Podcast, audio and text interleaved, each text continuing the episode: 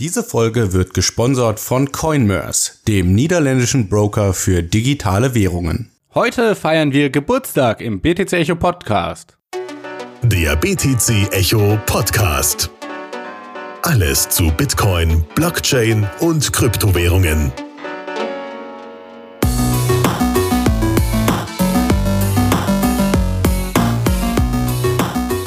Ja, hallo, mein lieber Philipp.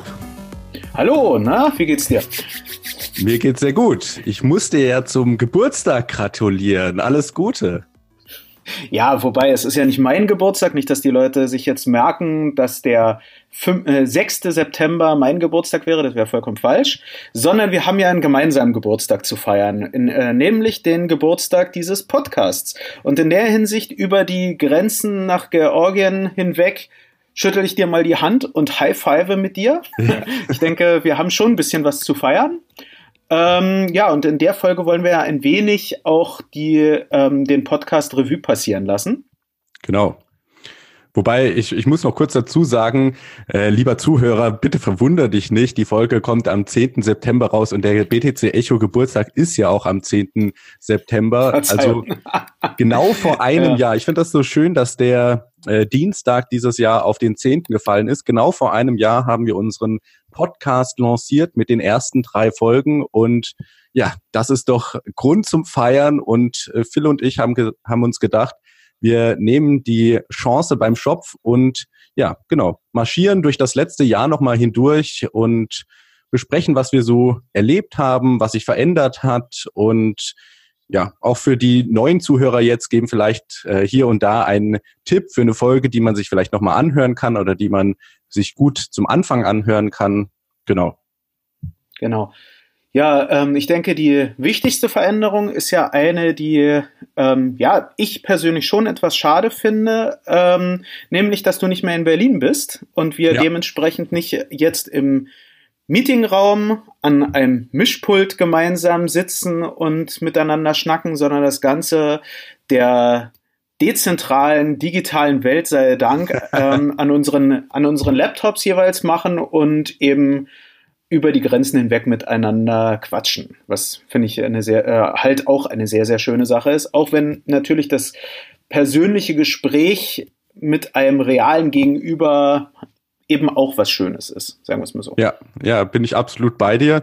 Ähm, und ich finde auch so, so interessant, also ich meine, du hast jetzt gerade das mit dem Mischpult gesagt, aber am Anfang, die erste Folge haben wir, oder die ersten Folgen haben wir noch ohne Mischpult aufgenommen. Und ich denke, hier zeigt sich einfach äh, ja auch so unser Lernprozess, den wir jetzt durch die durch dieses Jahr mit dem Podcast äh, vollzogen haben, dass man verschiedene Sachen ausprobiert. Ja, am Anfang war das ganz simpel, einfach mit zwei Headsets und zwei Laptops hingesetzt. Dann haben wir festgestellt, oh ja, Audiospuren mischen ist ja gar nicht so leicht und da brauchen wir ein Mischpult. Und jetzt eben über die, die Schallwellen des Internets äh, kommunizieren wir. Genau. Was mir auch noch aufgefallen ist, ähm, das ist mir sogar in einer frühen negativen Review, die ich Monate später erst gelesen habe, dann auch aufgefallen und da konnte ich auch den negativen Reviewer, die negative Reviewerin etwas verstehen. Er hatte gemeint, dass man nicht den Eindruck hat, dass wir eine gute Chemie haben. Und ähm, auch, ich meine, wir beide, wir haben uns immer gut verstanden. Wir äh, haben, ja auch, als du in Berlin warst, haben wir auch privat häufiger was unternommen und so. Aber in der Rückschau, wenn ich mir die ersten Folgen anhöre, da merke ich noch, dass mir das Sprechen am Mikrofon sozusagen ähm, noch etwas schwerer fiel und dass es etwas gestarkster klang, als es dann später der Fall war. Und das war auch so eine Entwicklung, die ich durchmachen musste, dass man merkte, wie spricht man bei einem Podcast versus dem normalen Reden in der mhm. normalen Welt. Ja, das fand ich, äh, war für mich auch ein wichtiger Lernprozess. Ja, ja, ich denke, das ist wie mit allen Sachen im Leben. Übung macht den Meister und wir haben jetzt über 40 Podcast-Folgen in der letzten, im letzten Jahr rausgebracht und das ist natürlich einiges an Übung. Deswegen äh, denke ich, dass wir uns da schon gesteigert haben, aber natürlich ähm, können wir uns immer noch weiter steigern. Und äh, ja, das ist auch das Ziel für die nächste Zeit. Aber bevor wir in die Zukunft blicken, lass uns doch erst noch mal kurz zurückblicken auf die unterschiedlichsten Folgen, die wir gemacht haben. Wir haben ja echt so ziemlich vieles an Themen besprochen und das Kryptosystem oder Krypto-Ökosystem bietet sich ja dafür an, weil es sowas von vielschichtig ist. Also wir hatten diverse Gäste von Unternehmensvertretern bis hin zu einfachen Leuten, die einfach nur mal gefragt haben, ja, was ist denn überhaupt dieses Bitcoin-Ding und dann natürlich etliche Gespräche zwischen uns beiden. Genau, wo wir dann auch buchstäblich über Gott und die Welt oder über Bitcoin und die Welt gesprochen haben. Alles hat dann damit angefangen, dass wir uns erstmal vorgestellt haben und gesagt haben, wie wir jeweils zu Bitcoin gekommen sind, sozusagen. Also sprich, wer uns beide so ein bisschen aus der Bitcoin-Perspektive kennenlernen will, der sei natürlich auf die erste Folge verwiesen. Klar, ich meine, die ist, die hat, finde ich, aus heutiger Sicht ein paar Schwächen in Anführungsstrichen, aber hinter der stehe ich immer noch voll und ganz. ähm, und ich denke, das geht Alex genauso. Also so meine Meinung zu Bitcoin, zu Kryptowährungen und zur Blockchain-Technologie hat sich seitdem nicht stark geändert. Ja. Ähm, ich, ich finde, das ist auch immer ein ganz wichtiger Punkt, so wie man zu Bitcoin gekommen ist. Und deswegen stelle ich das auch den meisten Interviewgästen direkt am Anfang die Frage, weil das für mich einfach ja so einen schönen Hintergrund gibt, aus was für einer Ecke kam man denn eigentlich zum Thema? Und da gibt's ja wirklich die unterschiedlichsten äh, Ecken, aus denen man kommen kann. Entweder aus der idealistischen Ecke oder hey, ich habe da 2017 auf einmal bei dem ICO-Hype davon Wind bekommen. Also ich finde, das gibt immer so einen, ja, einen schönen Hintergrund zu dem, zu dem Menschen, mit dem man spricht. Und deswegen war das natürlich auch unsere obligatorische Intro-Folge für den Podcast. Genau, das ist ja dabei auch ganz, ganz wichtig. Ich denke auch, was dabei ganz gut ist, ist, die Folge hat ja, finde ich auch, wenn man so, wenn ich an unsere äh, ähm, Gespräche, die wir zu zweit führen, zurückdenke, hat eigentlich auch die erste Folge so ein wenig vorgegeben, was wofür jeweils unsere Herzen schlagen. Also sprich, ähm, und da merkte man sehr stark, dass die Ideologie und die Technologie uns beiden wichtig sind. Der klar Investment Case oder Regulierung, sowas kam auch immer mal wieder vor. Aber wenn ich mich an die Themen, die wir gemeinsam diskutiert haben, erinnere, sei es jetzt, seien es jetzt Themen wie ähm, was ist eigentlich Geld? Cypherpunks, ebenso mhm. Folgen aus der Frühzeit, ähm, aber auch Themen wie ähm, wie jetzt zum Beispiel die jüngste, die wir gemeinsam aufgenommen hatten, wo wir nicht einfach über Libra und Binance Venus gesprochen haben, sondern auch einen Blick auf das Jahr 2019 zurückgeworfen haben. Da merkte man, das, was uns beiden wichtig ist, ist jetzt nicht einfach dieser ich sag mal böse, Simple Investment Case, so ja, ich denke, der Coin, der wird noch einen Faktor 8 steigen, weil der ist von seinem All-Time High, ist er um so und so viele Prozent gefallen oder mhm. sowas, sondern, ähm, sondern wir sind eigentlich sehr, auch nicht einfach an Technologie, sondern ich sag mal an, an für Krypto-Verhältnis ähm, bewährter Technologie interessiert. Sagen wir es mal so. Ja, also wir rennen auch nicht unbedingt jedem neuesten Technologie-Hype im Kryptobereich hinterher. Fand ja. ich auch ganz spannend zu merken. Ich, ich denke, das ist auch so die, äh, die Probe im Jahr 2018 gewesen, weil die Leute, die da nur für den Hype ähm, im, im Kryptosystem waren, die sind da wahrscheinlich wieder abgesprungen. Und äh, ich möchte mir jetzt nicht zu sehr selber auf die Schulter klopfen, aber ich denke, es ist schon ein Zeichen, dass wir das Jahr 2018 überstanden haben und bis zum heutigen Tage ja wirklich für die Technologie da sind. Und das ist ja auch so eine der Motivationen für den Podcast, dass wir eben unsere Leidenschaft, unsere, unser Wissen ähm, mit dir, meinem lieben Zuhörer, teilen können dass wir verschiedene Einblicke eben in die unterschiedlichen Facetten von dem Kryptosystem geben können, um die Bildung weiterzutreiben, weil ich eben auch persönlich glaube, dass Bildung eines der wichtigsten Güter ist und gerade bei so einer komplexen Technologie wie Bitcoin muss man eben wissen, ja, mit was man es zu tun hat.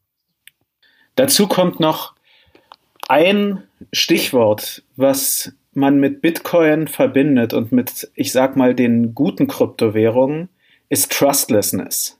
Das nicht notwendig sein oder die Minimierung von Vertrauen, was man in eine Sache setzen muss. Und da kommen wir dann aber zu so einem Kasus Knaxus. Wenn wir jetzt einfach sagen, Bitcoin ist trustless und deshalb zahle ich jetzt alles mit Bitcoin und ich nutze meine Coinbase Wallet. Und da merkt man dann halt schon mal so, ein, ein Widerspruch in sich, der eben durch einen Mangel an Beschäftigen mit der Thematik entstehen kann. Also eine wichtige Sache, damit das System Bitcoin das, äh, oder das System hinter anderen Kryptowährungen oder Blockchain-Projekten wirklich trustless sein kann, ist, dass man ein Grundverständnis dahinter hat und dieses weiter ausbaut. Also sprich, sich weiter damit befasst, wie funktioniert eigentlich eine Transaktion? Was bedeutet, äh, was bedeutet das, was bedeutet ein CoinJoin? Wie kann ich meine Privatsphäre im Bitcoin-Ökosystem vergrößern, etc. pp. Das ist ein ist ein Prozess, bei dem man nie am Ende angelangt sein wird, mhm. aber wo man, und das ist das Positive, ich denke, äh, jeden Tag eben was lernen wird und jeden Tag besser werden wird. Ja, genau. Und dadurch, dass sich das immer weiterentwickelt, äh, gibt es hier tatsächlich auch kein Limit. Und ja, wir versuchen eben im Podcast die Themen aufzuklären und da relativ up-to-date zu bleiben. Genau. Und ähm, ja, ich würde vorschlagen, oder wir beide haben ja auch schon vorher darüber gesprochen, wie wir die Folge angehen wollen. Ich denke, jede einzelne Folge irgendwie durchsprechen, so viel Zeit hat weder du, lieber Zuhörer, liebe Zuhörerin, noch wir. Ähm, aber ich denke, es wäre ganz schön, wenn wir so ein paar Folgen so ein bisschen beleuchten und darüber sprechen. Und in der Hinsicht würde ich äh, vielleicht ein bisschen mit, äh, mit äh, so ein paar Top 3 Sachen beginnen, oder? Ähm, ja. Zum Beispiel, ähm, falls wir jetzt neue Zuhörerinnen und Zuhörer bei uns haben, Alex, gibt es Folgen, die du empfehlen würdest? Ja, genau. Und ich finde das auch so das Schöne beim Podcast, dass man eben schönen Evergreen-Content äh, kreieren kann, also ähm, Inhalte, die nicht veralten, sondern die mehr oder weniger immer frisch sind. Und meine Top 3, ähm, auf Platz 3 habe ich jetzt einfach mal das Gespräch mit Bente angeführt.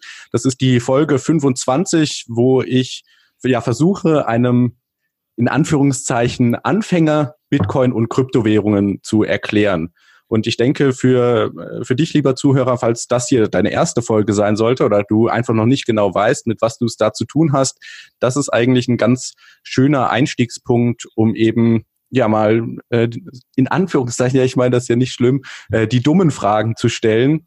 Und äh, weil das sind meistens auch die besten Fragen. Und das haben wir eben in der Folge 25 besprochen.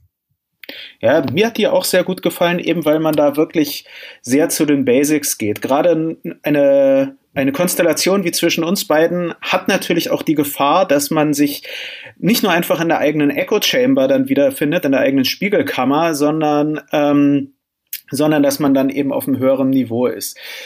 Eine Folge, die ich zwar auch jedem Einsteiger empfehlen kann, wo ich aber auch aus der Community gehört habe, dass wir da etwas zu weit gehen, ist die Folge Was ist Proof of Work? In der Hinsicht, ich würde das nicht als erste Folge empfehlen. Ja. Ähm, aber ganz generell kann ich die schon jedem auch ans Herz legen, dass man sich einfach mal damit befasst, was ist überhaupt dieser Mechanismus, der, ähm, der dafür sorgt, dass die Bitcoin-Blockchain wächst, der auch bei so vielen anderen Kryptowährungen sich wiederfindet.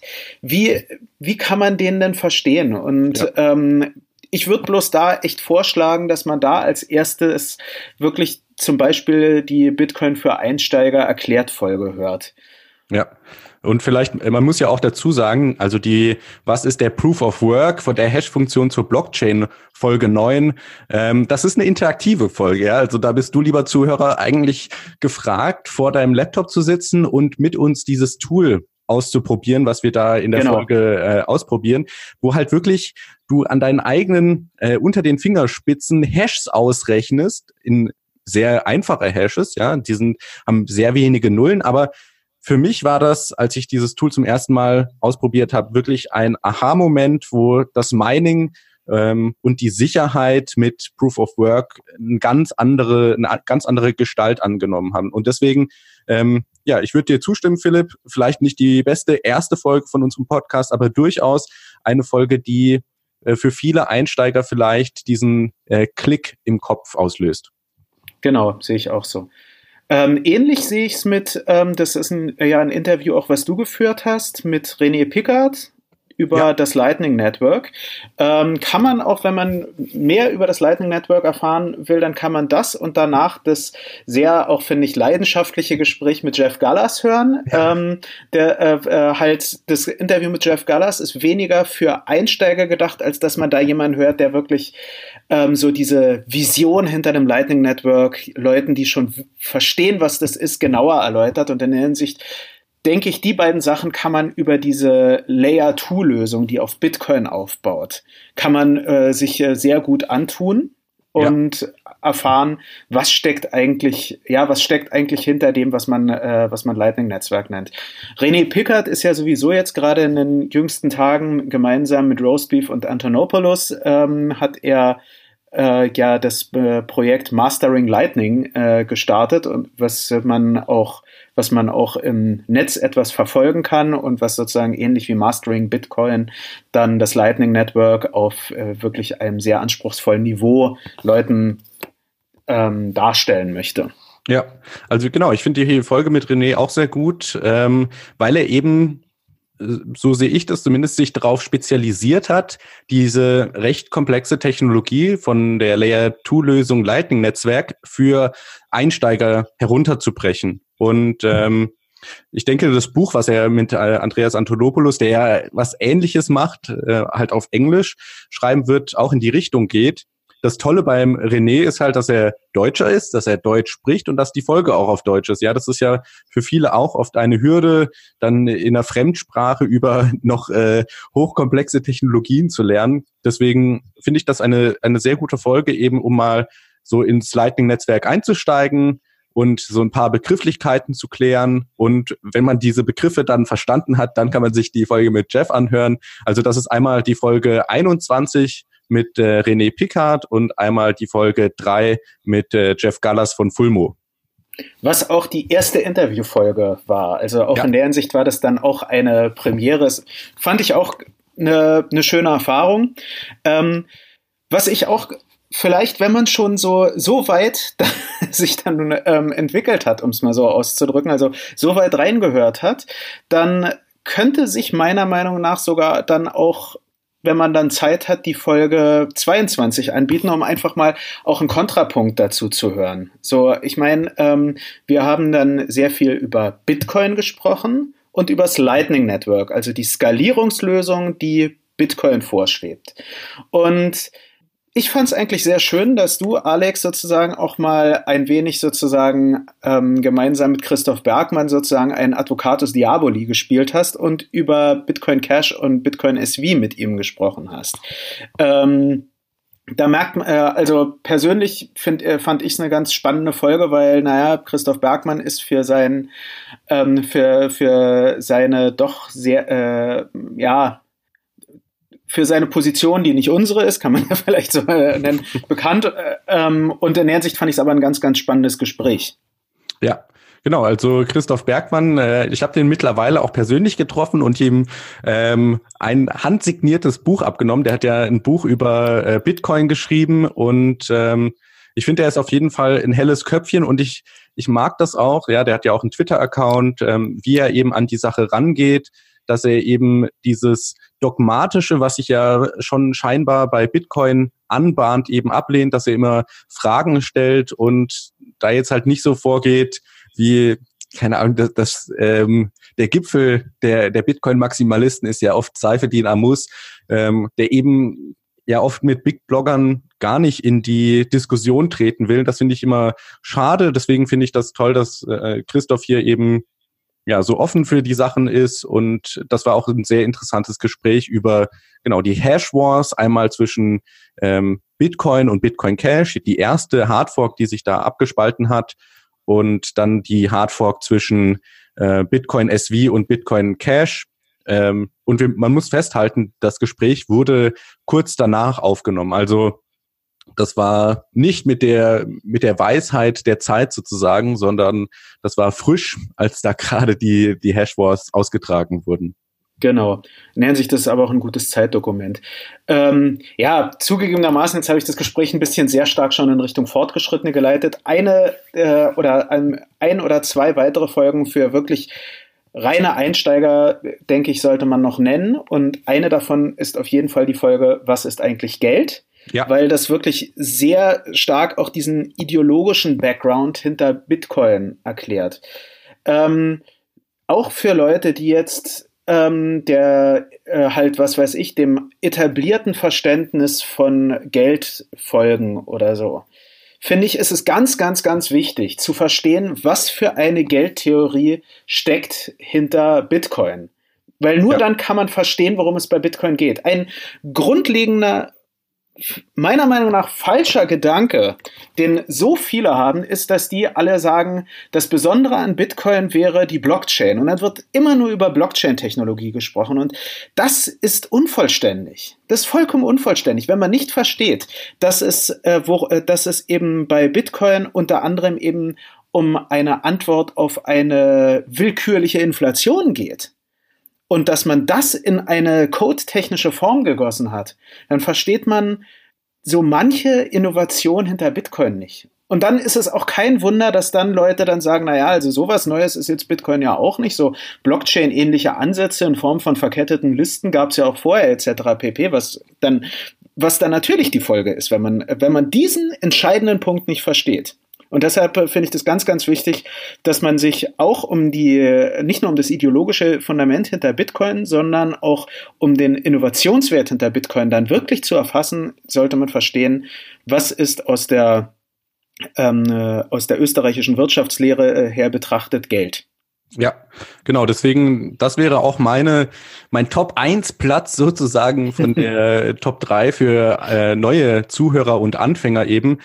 Ich finde das super wichtig, was Geld ist und dass man da ein gesundes Verständnis davon hat, weil, äh, also erstens, ich kann da Tage äh, lang drüber reden, ähm, aber Geld ist eben so ein, so ein Ding, was wir alle kennen, was wir alle benutzen, aber die wenigsten Leute verstehen es tatsächlich. Und Bitcoin ist eben ein neues Geld, ein digitales Geld und äh, oder will es zumindest sein.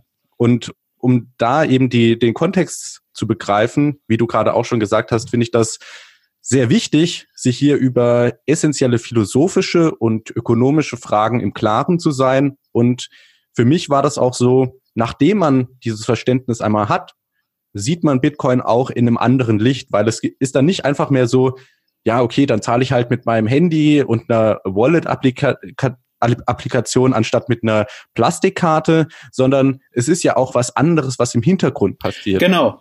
Genau.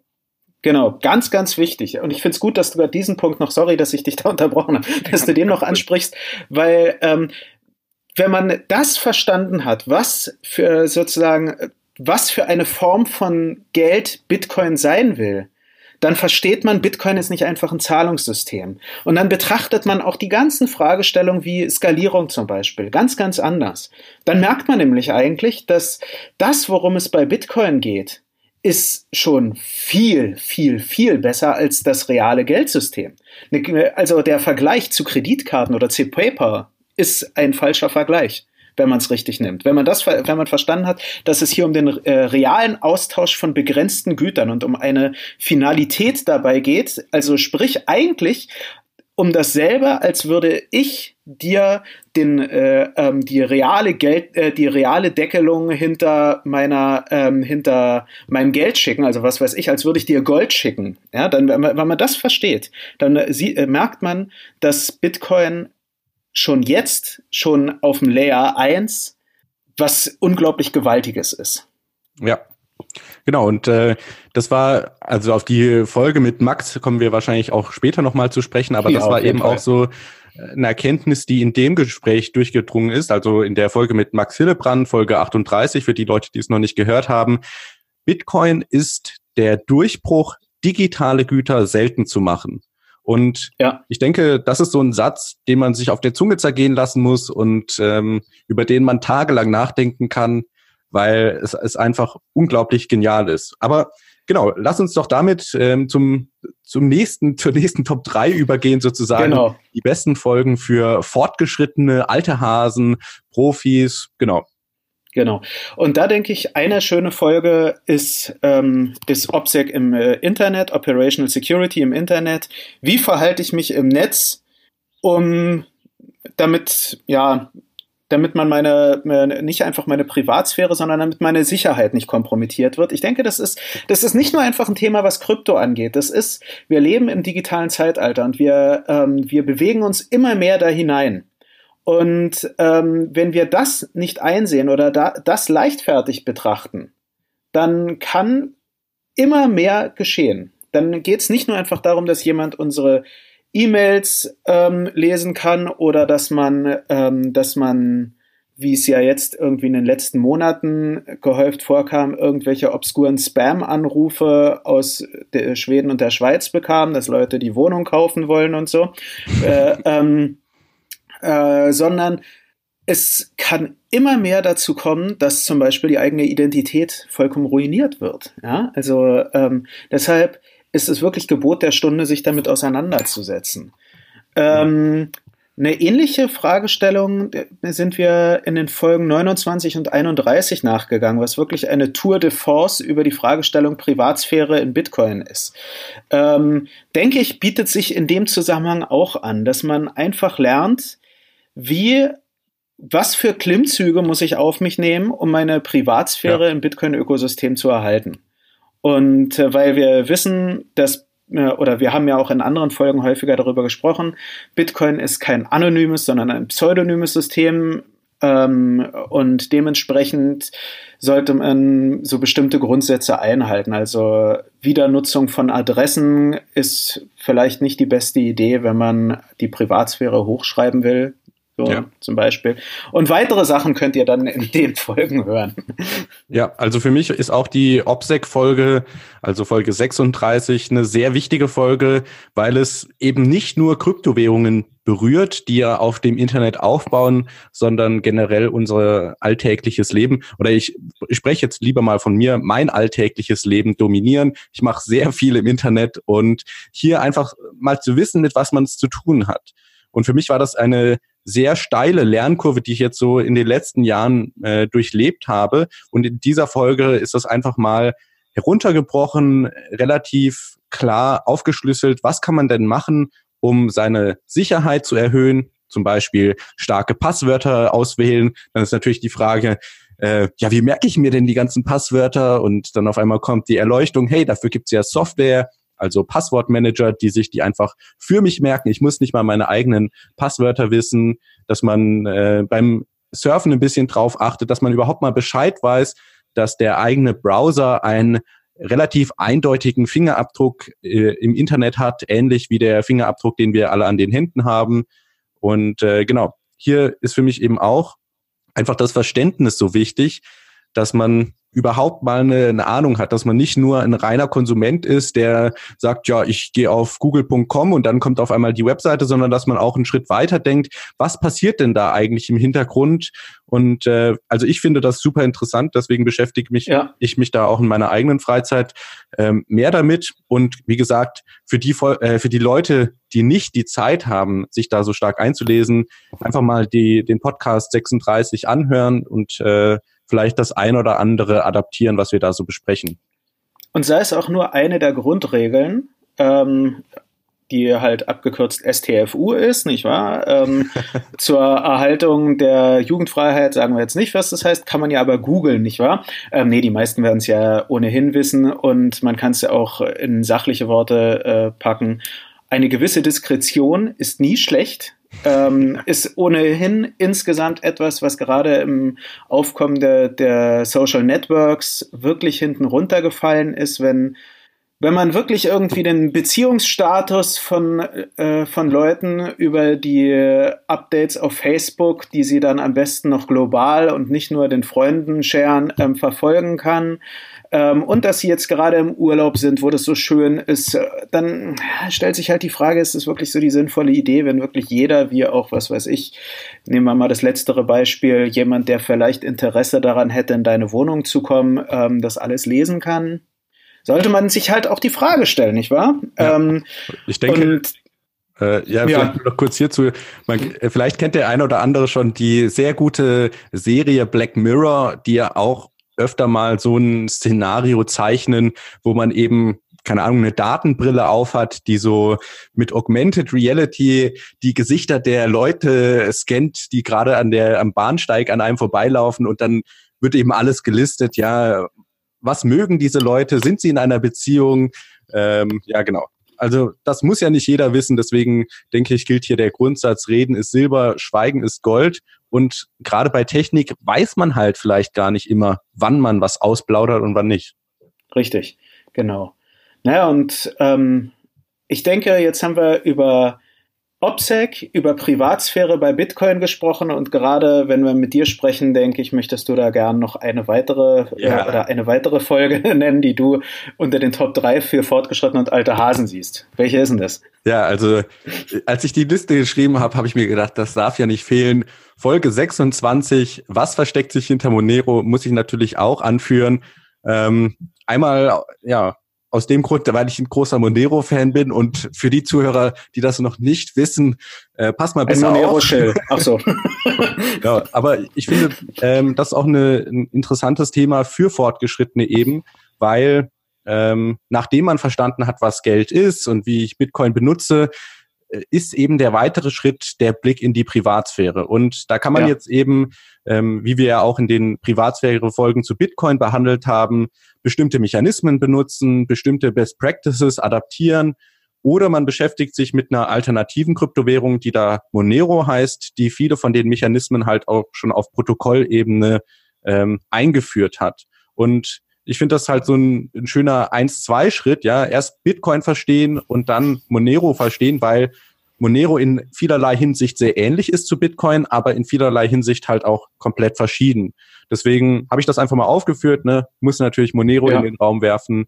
Äh, Folge 26 für die Leute, die das noch nicht wissen. Genau. Na, und ich denke, eine Folge, die man in dem Zusammenhang oder in einem lockeren Zusammenhang auch erwähnen kann, woran man auch äh, dann merkt, dass zwar ähm, sicherlich uns beiden Bitcoin und Monero sehr viel bedeuten, aber wir durchaus auch ge äh, gegenüber anderen Kryptowährungen sehr offen sind. Du, äh, du hattest ja auch mit Jan von der Dash Embassy über Dash gesprochen mhm. und Dash setzt sich ja, äh, hat ja unterschiedliche Ziele, also sei es jetzt die, ähm, die, ähm, die Masternode Governance oder Inter äh, Instacent, aber hat ja auch einen Fokus auf der Möglichkeit für private Transaktionen. Ja? Und in der Hinsicht, ich, äh, was mir an der Folge, ich glaube, das kam in der Folge vorher, korrigiere mich, wenn ich da falsch liege, aber ich fand da auch mal ganz schön, dass er einen ganz banalen Fall genannt hat, warum eigentlich auch, ich sag mal, jeder behördliche Schlipsträger eine Anonymität bei Kryptowährungen unterstützen sollte. Mhm. Das ist ganz banal. In, in Deutschland gilt, dass über Gehälter geschwiegen wird. Also, dass mhm. äh, Gehälter eine Privatsache zwischen dem Arbeitgeber und dem Arbeitnehmer ist. Warum auch immer, das ist in anderen Ländern anders, hier ist es aber nun mal so. Und wenn das aber der Fall ist, dann ist eigentlich ein Geldsystem, wo man, wo es selbst mit, mit äh, sozusagen, äh, wo es unmöglich ist herauszufinden oder sehr, sehr schwierig ist herauszufinden, wie viel, äh, ähm, wie viel Geld man vom Arbeitgeber bekommt, das eigentlich auch von einem sehr konservativen Standpunkt aus her betrachtet sehr unterstützenswert. Also da geht es nicht nur um, um Freiheitskämpfer oder dass man sein Geld für Drogen nicht, äh, äh, nicht preisgeben will oder sonst was. Ähm, oder auch nicht nur einfach um das Idealistische, dass es nun mal meine Privatsphäre ist, sondern es geht, äh, äh, sondern es ist auch für ziemlich banale Use Cases sehr, sehr interessant. Ja, Genau, und äh, in der Linie, wir hatten ja nicht nur, also wir reden ja nicht nur über Bitcoin, wir sind ja kein Bitcoin-maximalistischer Podcast, sondern wir beschäftigen uns auch mit allem, manchmal so klingt. was so durch die, ja, auch wenn das manchmal rüberkommt, wir beschäftigen uns mit allem, was so ja, herumgeistert, ähm, und das meine ich jetzt nicht abwertend. Wir haben ja zum Beispiel ähm, Folge 4 mit Oliver, äh, Tobias Zeitler aufgenommen, der sich äh, sehr gut mit IOTA auskennt, also für ich weiß, mhm. IOTA ist ja in Deutschland sehr beliebt, für alle IOTA-Leute äh, Folge 4. Da hatten wir mit Lars Brünjes gesprochen, der uns Cardano erklärt hat, fand ich auch ein sehr in interessantes Gespräch, weil er einfach mhm. ähm, von der Mathematik herkommt und ähm, für Cardano arbeitet und da eben ein sehr tiefes Verständnis hat. Ähm, Genau, also und es sind auch noch weitere Folgen geplant. Ich rede zum Beispiel mit einem von äh, Komodo, und dann mit Lisk Yeah. bin ich im Gespräch. Also es ist auf keinen Fall so, dass wir hier nur Bitcoin behandeln werden, sondern auch in Zukunft werden wir da die anderen Kryptowährungen genau unter die Lupe nehmen. Genau, das äh, ist, denke ich, auch eine ganz, ganz wichtige Sache. Ja, ähm, eine Folge, ich Ja. denke, die, die wir beide sehr gefeiert haben, kann man dann Ja. ähm, Ehre wem Ehre gebührt. Wir, äh, ähm, also ich habe die Folge mit Max Hillebrand nicht nur einfach genossen zu hören, also in der Hinsicht auch einen schönen Gruß an Max, falls du das hörst. Ähm, ich fand, also das ist eine der Folgen, die werde ich mir mehrfach anhören werden, weil die ist so dicht. Ähm, es ist so eine Tour de force, was ähm, die Ökonomie oder die Philosophie hinter Bitcoin betrifft, was den Begriff Time Chain betrifft und so. Also da kommt äh, dann auch was Privatsphäre betrifft, das kommt da ja auch vor, ähm, dass, dass es wirklich eine sehr, sehr spannende Folge ist. Also sowas hört man immer wieder gern. Ja, also äh, für mich auch eine der, der coolsten Folgen, die ich bisher aufgenommen habe, einfach weil, weil es mich so umgehauen hat, wie viel Max weiß und ähm, wie tief er in dem Thema drin ist, wie jung er natürlich auch noch ist und dass er halt Deutsch kann. Ja, so also oft ist es ja mal so, wir haben geniale Persönlichkeiten, aber die können dann leider kein Deutsch. Und gerade für einen deutschsprachigen Podcast ist es dann ein bisschen schwer. Deswegen umso besser, dass, äh, dass Max halt Deutsch kann und wir die Folge auf Deutsch aufnehmen konnten. Und ja, für mich war, also das ist jetzt wieder so zurück zum Bitcoin-Maximalismus. Aber wie gesagt, eine sehr schöne Folge, ähm, die man sich auf jeden Fall auch mehrmals äh, reinziehen kann. Genau. Ähm, ja, vielleicht, wenn wir, wenn ich da schon angefangen habe, eine Folge so zu hypen, kann ich ja vielleicht auch auf ein paar Folgen eingehen, die mir jetzt unabhängig von ähm, Einsteiger und oder Fortgeschrittenen sehr gefallen haben. Und ein Gespräch, was, wo ich viel gelernt habe, war mit Lawrence Barr von Shopinbit. Falls, äh, falls äh, du gerade zuhörst, Lawrence, auch an der Stelle natürlich schöne Grüße. Ähm, was ich dabei sehr interessant fand, war, ich habe mich immer Bitcoin aus der Sicht eines eines äh, einer Person genährt, die entweder zahlt mit Bitcoin oder investiert. So und ähm, im Gespräch, gerade im Gespräch mit zum Beispiel irgendwie Startups oder Mittelständlern, ist aber eine weitere Inform äh, Position ganz wichtig. Warum ist Bitcoin für einen Händler sinnvoll? Warum ist B Bitcoin für ein Business eine sinnvolle Alternative? Warum sollte ein Unternehmen, abgesehen von Marketing oder ähnlichem, Bitcoin akzeptieren? Und da hat er mir ein wenig die Augen geöffnet, was nun mal schlicht und einfach gerade im Vergleich mit Kreditkarten daran liegt, dass das Bitcoin, im, wenn es um den realen Austausch geht, da wären wir noch wieder bei der Folge, was ist eigentlich Geld? So, äh, bei dem, was ich da betont habe, ist Bitcoin schneller als eine Kreditkarte. Das ist für einen Händler eine ganz, ganz interessante Sache. Ja?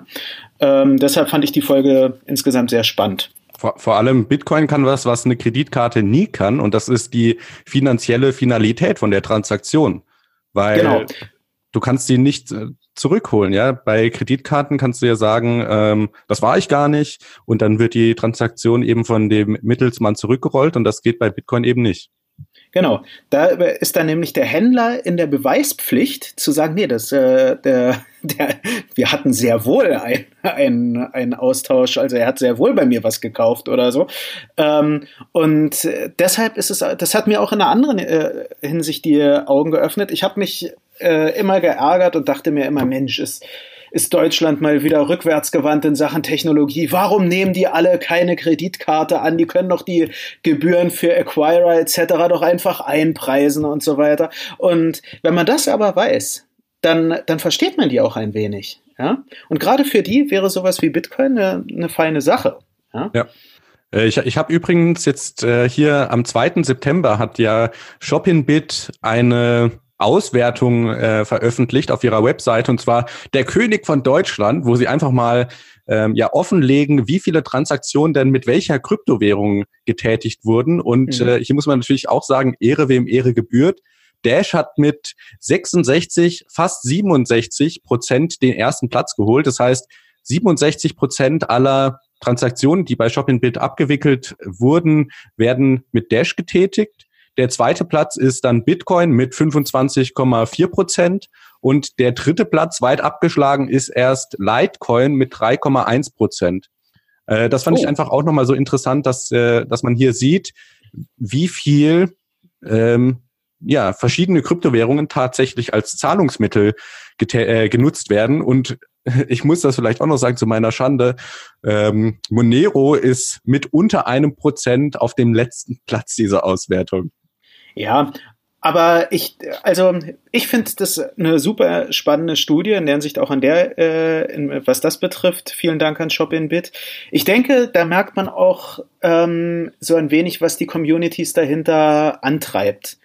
Dash ist wirklich, also nicht nur, wenn man mit Vertretern wie Jan, sondern auch wenn man mit be begeisterten Anhängern der Dash-Community spricht, ist dieser Investment-Fokus, wie er zum Beispiel, also dieser Store-of-Value-Fokus, wie man ihn bei Bitcoin sehr stark kennt, ist er viel weniger da, habe ich den Eindruck. Also da denken die Leute viel, viel mehr in Richtung Zahlung und in Richtung, ich will mein, äh, ich will meine Dash auch wirklich nutzen. Ähm, und gut, äh, bei Monero kennst du dich etwas besser aus. Ich kann mir das schon vorstellen, dass man da auch jetzt äh, Monero für Dinge nutzt, wo man wirklich eine eine große Privatsphäre auch haben möchte. Das müssen jetzt keine Drogen unbedingt sein, darum geht's mir jetzt weniger. Ähm, aber zum Beispiel bei Zahlung für NordVPN. Ich, äh, wenn ich mich recht erinnere, die, die akzeptieren ja auch Kryptowährungen, unter anderem Monero. Und ähm, sprich, wenn es so zu diesem Themenkomplex Privatsphäre dazu passt, dann kann ich mir das auch viel mehr vorstellen, als dass man ähm, jetzt irgendwie unbedingt seinen Kaffee mit Monero zahlen will, um es jetzt ja. mal ganz banal auszudrücken. Also, also wenn ich jetzt äh, verletzt reagieren würde, weil Monero so schlecht abgeschnitten hat, dann würde ich sagen, ja, ein gutes Geld will man nicht ausgeben, weil es eben als Wertspeicher dient. Nach Greshams Gesetz würde ich zuerst mein schlechtes Geld ausgeben. ui, ui, ui. Nein, das war, also in Richtung Dash-Community. Das war jetzt natürlich auch ein wenig nicht der Advocatus Diaboli, sondern der Advocatus Moneroi. Ja, so genau. oder so ähnlich. Ähm, eine weitere Folge, die ich ähm, die, die ich, äh, fällt mir gerade noch zum Thema fortgeschrittene und alte Hasen ein, die ich ähm, sowohl den als, also die ich jedem empfehlen kann, sagen wir es mal allgemein. Wir hatten eine Folge über Do Your Own Research. Ähm, das war Folge Nummer, jetzt muss ich selber suchen, peinlich. Ähm, äh, 37. Folge 37, genau. Ähm, das Gegenmittel zu FAT und FOMO, genau. Ähm, wo wir ein wenig darüber gesprochen haben, was für Informationsquellen wir, neben BTC Echo, hahaha, nein, ähm, was äh, wir ähm, auch als Basis zum Beispiel für Artikel oder Einschätzungen etc. nutzen. Und ich denke, das ist für, das ist eine sehr, sehr interessante Folge, weil man da auch lernt, ähm, was gehört überhaupt zu diesem Akronym DYOR, zu Do Your Own Research dazu? Ja, also was, was für Quellen kann man da sinnvoll nutzen? Welche empfehlen wir etc.? Also das kann ich auf jeden Fall auch jedem empfehlen zu hören. Hat auch, also mir hat die, der, äh, ähm, das verstehe jetzt nicht falsch, Alex. Mir hat die Vorbereitung fast noch mehr Spaß gemacht als das eigentliche Gespräch. Also, weil es war so ein ähm, insgesamt so ein spannendes Sammeln von, ähm, von unterschiedlichen Quellen, die man nutzen kann. Und ich fand das wahnsinnig inspirierend dann auch. Ähm, wir führen ja dann immer auch wir bereiten ja immer die, die ähm, Folgen dann auch in so einem Shared Document vor und da dann auch zu sehen, was du für Informationsquellen nutzt, wo wir uns überschneiden. Aber vor allem habe ich durch dich da auch einige neue dann gelernt. Und ja, also an der Stelle auch vielen Dank sozusagen. Ja, bitte. Ich finde das auch eine gute Folge. Ähm, vielleicht auch unter dem Aspekt, dass es ein bisschen über das Krypto-Thema hinausgeht wieder. Also ähnlich wie bei der Operational Security Folge.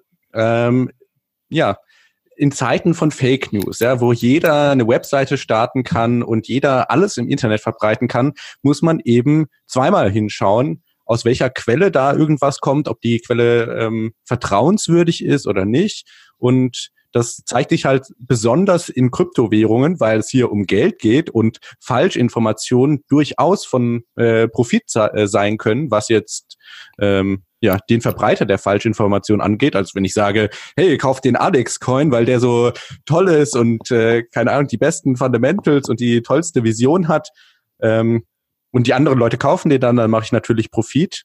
Aber es zeigt sich eben auch in anderen Aspekten von unserem virtuellen Leben, dass man prüfen muss, woher kommen bestimmte Informationen.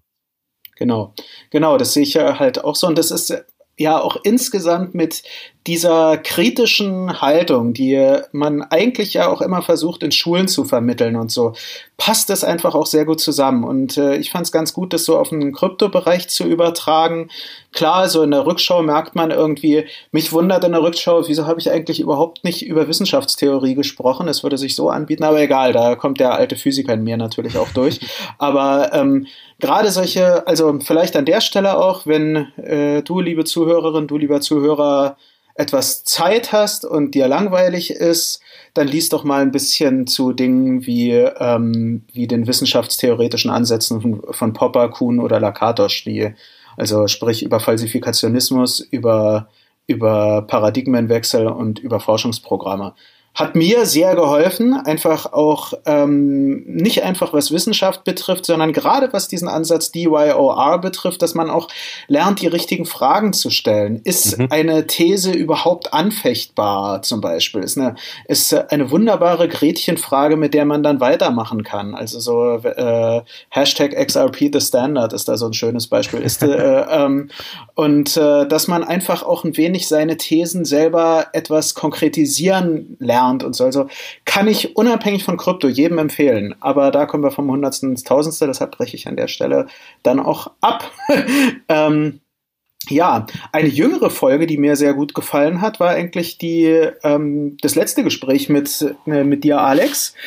Ähm, da könnte ich sogar sagen, die zweite Hälfte. Also das Update zu Libra und Binance Venus war auch sehr, sehr spannend. Ähm, ich persönlich fand dann aber die Frage, mit der du mich ja auch sozusagen fast äh, ein wenig überrascht hast, wenn man so will, ähm, wie mir das Jahr 2019, was ja, was wir bisher für eine für eine ähm, Retrospektive, da, äh, was für einen Schluss wir dahinter jetzt ziehen würden hinter sozusagen die ersten zwei bis drei Quartale, fand ich eine äh, fand ich eine sehr interessante Fragestellung, darüber einfach mal nachzudenken. Ja, Genau, da das ist vielleicht auch eine ganz gute Überleitung, weil also jetzt sind wir so einige Folgen durchgegangen nochmal und haben die Revue passieren lassen. Und dann wagen wir vielleicht noch den Blick in die Zukunft. Was äh, wünschst du dir denn für das nächste Jahr vom BTC Echo Podcast? Ja, zwei Sachen kann man sagen. Also das eine, ich meine, sind wir auch intern am dran arbeiten, ist, dass wir und haben auch schon angefangen, siehe Libra zum Beispiel, dass wir auch so zu tagesaktuellen Sachen etwa, also tagesaktuell. Wir werden keinen keinen täglichen Podcast machen, aber dass man so ähm, zu nicht nur zu Evergreen-Themen, sondern auch zu aktuellen Themen so einen kurzen Kommentar gibt. Ich, hatten wir auch mal, äh, hatten wir auch überlegt, das zu machen. Denke, das wäre eine schöne Sache. Mhm. Und eine zweite Sache ist, an einer Stelle oder vielleicht sogar an zwei Stellen würde, sagt der Lateiner in mir mehr maximal culpa. Ähm, wir haben über Bitcoin gesprochen, wir haben über Dash, Monero, Cardano, IOTA.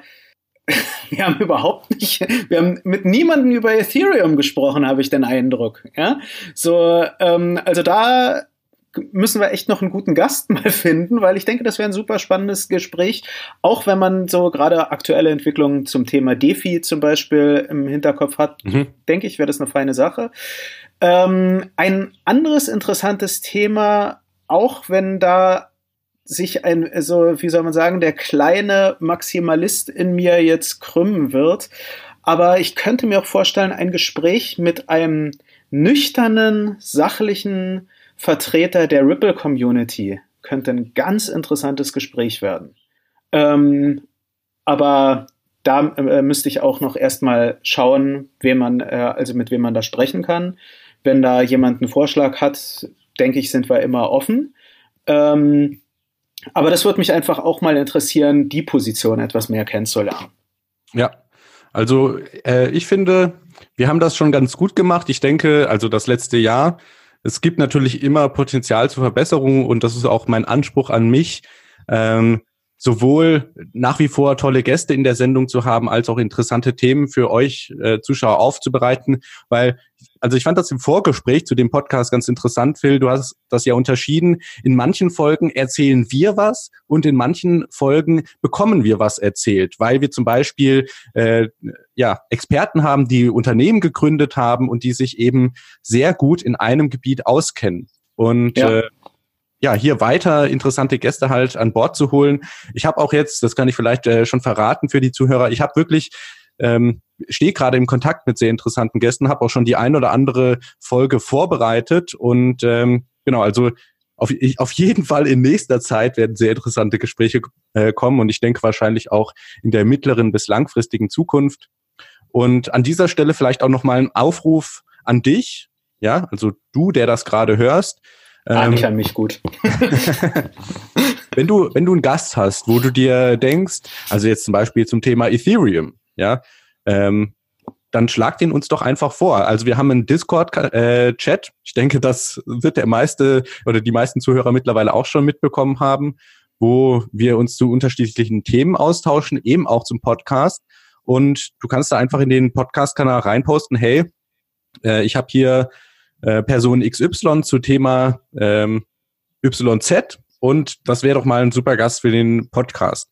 Und ähm, ich freue mich da immer drüber, weil wenn ich so Vorschläge bekomme, wir machen den Podcast ja für euch und wenn ihr jetzt irgendein Thema hören wollt, ja, also wir hatten ja ähm, für die Leute, die im Discord sind, ähm, das Komodo-Thema. Das ist immer so Druck von euch in der Community. Ihr wollt Komodo hören und ich bin da auch dran. Ja, es ist nur nicht so einfach, da den, äh, ich weiß nicht, ist der Lead Developer oder so, äh, den mal vors Mikrofon zu bekommen. Aber genau, da einfach die. Wir sind jedenfalls dran. Genau. Die, die, Aufforderung an euch, wenn ihr interessante Gäste habt, einfach vorschlagen, einfach raus damit und äh, ich kümmere mich dann drum, die zu interviewen. Genau. Und ähm, ja, kann ich mich nur anschließen. Sagt uns da einfach Leute, die ihr interessant findet. Ich meine, eine Einschränkung würde ich, oder was heißt Einschränkung? Ich meine, klar, natürlich, die letzte Entscheidung liegt noch bei uns. Ähm, ich kenne noch aus ähm, so jetzt von einer anderen, was heißt Baustelle, von äh, dem Hauptbetätigungsfeld von BTC Echo kenne ich auch häufiger, dass ich dann angeschrieben wurde zu, hey, schreibt mal was über Coin XYZ, der ist ganz toll. Und ähm, da muss ich halt sagen, wenn es ein ferner Liefen-Coin ist, dann schließe ich zwar nicht sofort aus, das, das natürlich auch nicht, aber dann stellt man sich halt schon manchmal die, die Frage, ähm, das klassische Cui Bono irgendwie. Also ähm, wir sind jetzt auch keine Werbeplattform für, ähm, für, für einzelne Kryptowährungen sozusagen, äh, um es mal so aus. Also wir werden jetzt nicht dann so eine Folge mit einem unbekannten Coin machen, beziehungsweise wenn, dann müsste das einen sehr guten Grund geben. Ja, also ähm, in der Hinsicht, da würde ich auch die Community etwas einladen, da nochmal nachzudenken. Ähm, muss man jetzt einen Coin namens, keine Ahnung, was, namens BitConnect, gut, den gibt's nicht mehr, aber ähm, was, was leitet mich an, da jemanden als Gast vorzuschlagen?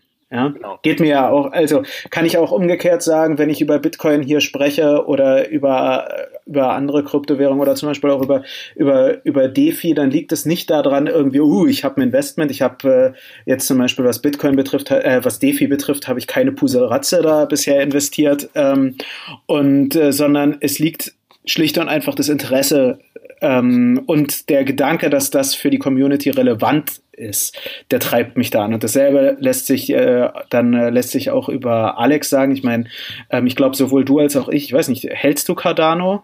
Ich, nee. ich äh, in der Hinsicht, da kann ich auch sagen, ich zum Beispiel nicht. Das heißt nicht, dass ich irgendwie äh, gegen Cardano was hab oder so, sondern äh, halt, ich gehe nur nicht an, äh, an alles mit, so, äh, mit einer Investmentbrille, sage ich mal, ran.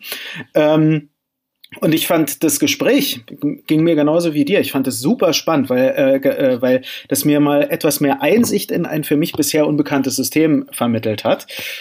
Also lange Rede, kurzer Sinn. Ähm, schlagt uns gern was vor, aber nicht nur, damit wir einen Coin hypen. Also, oder, oder seid euch dann auch bewusst, dass wir dann auch kritische Fragen, also wir, äh, wir bemühen uns ja auch immer nicht nur zu, äh, zu fragen, warum ist dein Coin so toll, sozusagen, sondern wirklich auch sachliche gegebenenfalls kritische Gespräche zu führen. Ja, Genau, und äh, vielleicht noch als kleine Ergänzung, ich denke, das sollte aber auch implizit klar sein, wir be bevorzugen ganz klar Leute, die Deutsch können.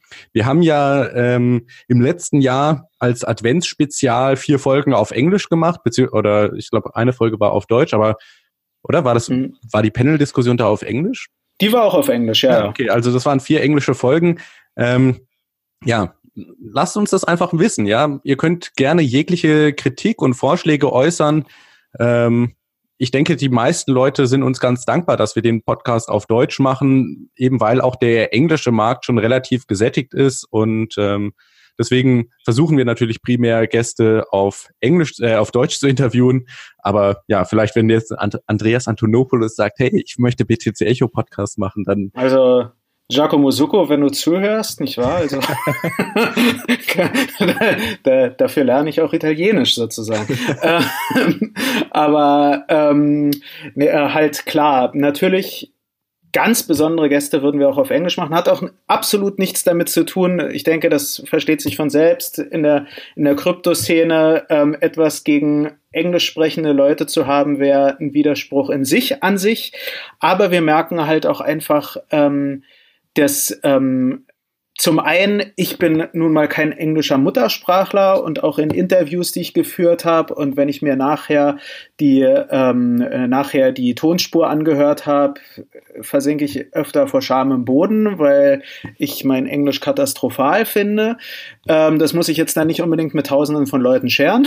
Mhm. so ähm, und die zweite Sache ist natürlich auch soweit wir es auch mitbekommen, auch jetzt zum Beispiel bei den englischsprachigen Folgen, war die Resonanz bei den deutschsprachigen Folgen viel, viel größer. Also klar, ich meine, wenn jetzt äh, da sich der Wind dreht und ähm, viele Leute sagen, yeah, also kommt bitte viel mehr englischsprachige Folgen, dann kann ich die, was weiß ich, auch meiner Freundin oder meinem Freund vorspielen, der halt nicht Deutsch kann oder so.